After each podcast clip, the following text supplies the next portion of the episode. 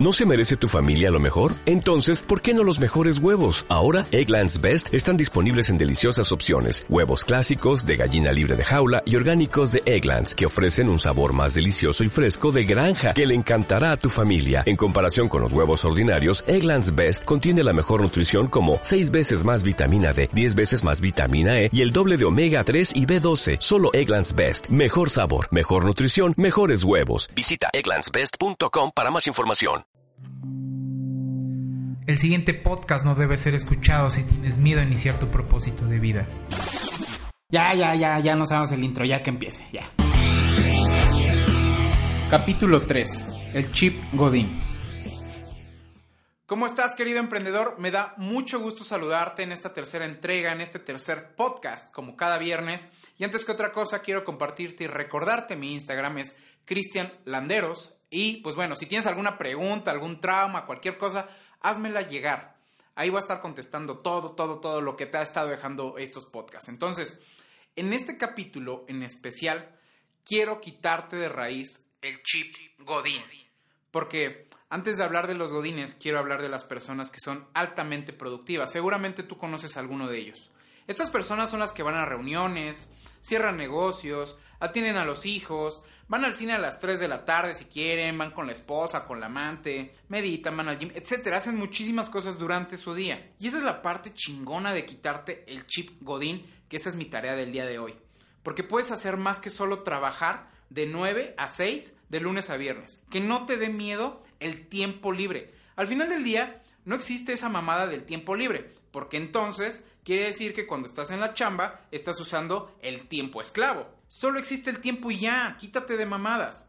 Lo que va a cambiar es lo que haces con el tiempo. Lo que sucede, pues bueno, es que estamos educados para que el tiempo que pasamos fuera del trabajo lo conozcamos como tiempo libre, que hay que trabajar por él, que hay que ganárselo como si te lo hubieran quitado y que necesitaras que alguien te lo devolviera. Y bueno, si quieres que ese tiempo libre llegue a ti, debes de esperar un año para tener 20 días de vacaciones de los 365 días de tu vida. Y es que no tiene nada de malo romper el paradigma del tiempo versus el trabajo. Que no te dé miedo trabajar en domingo tampoco. Desde ahora, querido rockstar, eres dueño de tu tiempo. Tú sabes qué hacer con él. Vámonos de lleno con el chip Godín. Y déjame decirte algo. El salirte de tu trabajo no va a cambiar sustancialmente las cosas. Lo único que va a hacer es que se va a modificar tu ingreso y tu tiempo. Pero déjame decirte algo, tú estás hecho de más cosas, de experiencias, de actitudes, y bueno, todo esto se basa en reacciones, en relaciones, en experiencias, en sueños, en propósitos y pasiones. Es por ello que tu emprendimiento no solo se puede basar en tiempo y dinero. Tenemos que ir al fondo de esto. El 85% de los emprendimientos fracasa antes del primer año. Estas son estadísticas del INADEM al 2017. Que descansen en paz, INADEM. Pero, ¿a qué se debe esto? Si el gobierno y los bancos están apoyando a las pymes, a los emprendedores con capacitaciones, estímulos financieros, etc., pues ya no tienes a nadie a quien culpar. Realmente, ¿por qué es tan alto este porcentaje de fracaso? Bueno, es muy sencillo. Y esto le llamo el chip Godín. Y ahí te va. Este chip consta de un software que se está implantado desde la escuela y es activado en automático en el momento que entras a la vida laboral. Anteriormente, hablamos de la música y la industria y esto en paralelo con la educación. Pues bueno, pasa exactamente lo mismo. Te quiero hacer la pregunta. ¿Qué fue primero, la escuela o las empresas? Seth Godin, en su libro de Deja de robar sueños, nos da un breve viaje por la historia de la educación como la conocemos hoy en día.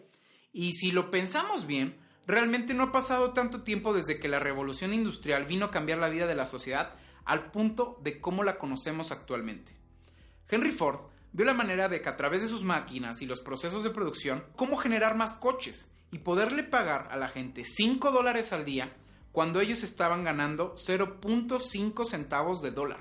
Es decir, un chingo más de dinero de lo que podría ganar una persona por su cuenta, que estando obviamente en la fábrica. Y claro, por motivos obvios, no convenía emprender, convenía estar de godines en una fábrica. Estableció horarios ya que eran necesarios acorde con la producción y línea de ensamblaje, no realmente porque los basara en los empleados. Los trabajadores tenían que adecuarse a la producción de la fábrica. ¿Te suena familiar esto? Tal vez lo único que ha cambiado en ese sentido es que tal vez antes les llamaban fábricas, hoy les llaman oficinas. El modelo de Ford, entre muchos otros líderes de ese siglo, se dieron a notar porque fueron una guía para las siguientes empresas venideras. Muchas de ellas siguen hasta el día de hoy, pero empezaron a pasar dos cosas muy importantes. Punto número uno. Los empresarios de aquellos tiempos se dieron cuenta que un trabajador mejor capacitado funcionaría y rendiría mejor. Sin embargo, necesitaban tenerlos bajo control. Punto número 2. Al producir mayor cantidad, obviamente la idea era empezar una nueva era de consumismo, y la sociedad empezó esa sinergia y se dio cuenta que podía adquirir más cosas y bienes, ya que ganaba más. Para ambas pasaron cosas que al día de hoy nos han marcado. En el primer punto que sucedió, los empresarios hablaron con el gobierno para tener gente más preparada, pero controlada. Entonces, ¡pum! Surgió la escuela. Por lo menos la educación básica como obligatoria. Y no era obligatoria por el hecho de que todos tuvieran esa oportunidad, viéndolo desde un punto de vista tanto romántico, sino que era obligatoria por lo menos saber contar, para que las familias pues pudieran saber cuánto costaba lo que iban a comprar. Saber contar para saber cuántos carros iban a producir. Esto con la mano de obra, entre otras cosas.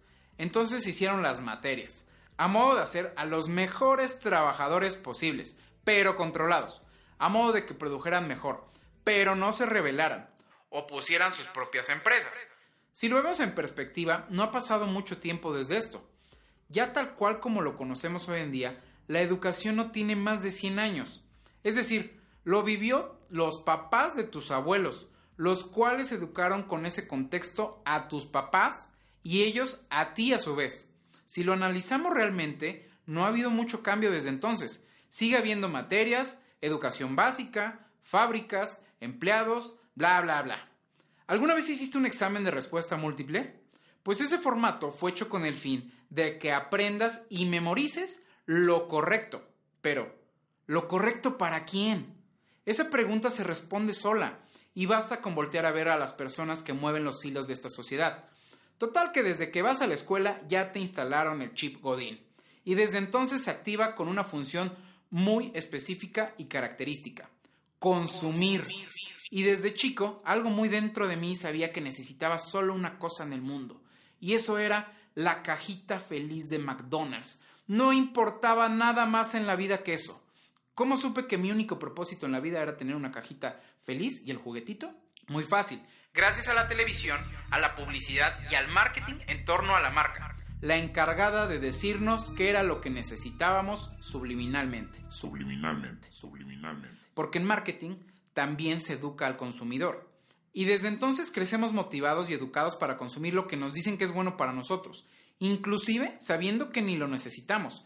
Y aquí es donde pasan los años y bueno, entramos a la vida laboral y empezamos a recibir una remuneración monetaria por nuestra jornada laboral. O sea, la mil veces heroica quincena. Esa la que nos da felicidad cada dos semanas. Esa que anhelamos más que nada en la vida. Esa que controla nuestras emociones. Esa la que para los más arriesgados podemos gastarla inclusive el mismo día que nos depositan, en compras de hasta 12 meses sin llorar. Entonces, todo esto se vuelve un ciclo de nunca terminar, hasta que cumplas 55 años trabajando y te jubiles. Un ciclo perfectamente ideado hace poco más de 100 años para soportar la economía tal cual la conoces y distribuir la riqueza como está el día de hoy. Y es que esto es lo que conocemos, lo que tus papás te dijeron y a su vez a ellos les contaron que debía de ser. Esa seguridad de ingreso de cada 15 días o cada semana, pero realmente esa seguridad tiene una base y se llama miedo. Ahí te va un dato de miedo. Hace 100 años la expectativa de vida era entre 45 años promedio. O sea que si llegabas a jubilarte, seguro te morías como a los 10 años, te ibas a morir pronto. Las generaciones anteriores a los millennials tienen una esperanza de vida de 65 años promedio. Y aquí viene lo realmente espeluznante. Las generaciones millennials para arriba, se espera que su expectativa de vida sea de 100 años y que el 90% de ellos lleguen en bancarrota a los 65 años. O sea, esto quiere decir que te van a esperar 35 años sin dinero. ¿Aún estás esperando tu jubilación? ¿Alguna vez has tenido miedo de perder tu trabajo? Si la respuesta es sí, y sé muy sincero, estoy muy seguro que no es porque ya no vas a tener café gratis en la oficina, o porque vas a dejar de aportar conocimientos a la empresa, o porque te vas a salir de la tanda de colchas. Seamos sinceros, el peso mayor de este miedo se basa en el dinero que vas a dejar de recibir, y al no tenerlo en tu vida, pues esto va a cambiar totalmente que pienses que está bien y que está mal. Pero da miedo perder el trabajo porque conocemos lo que vas a perder pero no sabes lo que estás a punto de ganar, porque así nos han educado, a dar lo que nos dicen que demos. Y somos de cierto modo ignorantes de lo que podemos llegar a ser, porque se han encargado de decirnos qué ser y por ende lo que debemos de tener. El éxito se mide en la cantidad de tiempo que puedes hacerte pendejo sin culpa. Esa frase mamalona es mía. Hasta aquí este podcast, te quiero agradecer nuevamente por escuchar. Te mando un fuerte abrazo. No olvides seguirme en redes sociales, arroba Cristian Landeros en Instagram. Por favor, mándame tus traumas, tus comentarios. Estoy seguro que te voy a poder aportar algo a tu vida. Como siempre, te mando un beso en esos cachetotes llenos de mole de olla.